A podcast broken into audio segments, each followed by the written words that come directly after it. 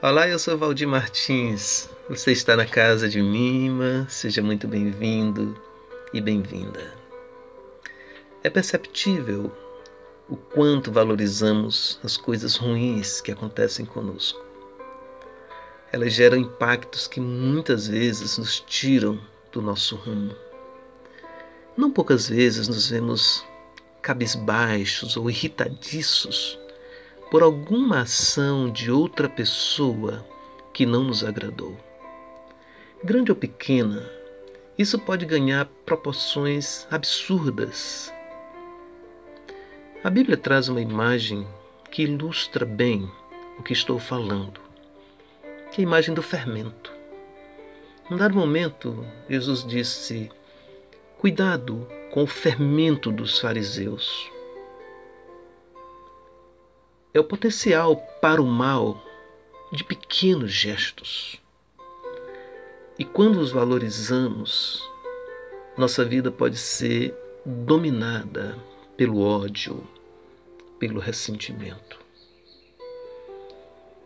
No outro momento, ele contou uma parábola sobre o reino de Deus, comparando a uma pequena porção de fermento quando misturada uma grande quantidade de massa, a faz crescer. É o potencial para a criatividade, para a acolhida, para o respeito. O fermento faz crescer a massa e dá, e dá a ela outra dimensão. Basta saber a qual fermento estamos dando espaço na nossa vida. Aquele que aumenta a inveja, o ódio, a exclusão, ou aquele que potencializa o amor, a solidariedade, a justiça. Ambos crescem a partir de pequenas proporções ou de pequenas porções.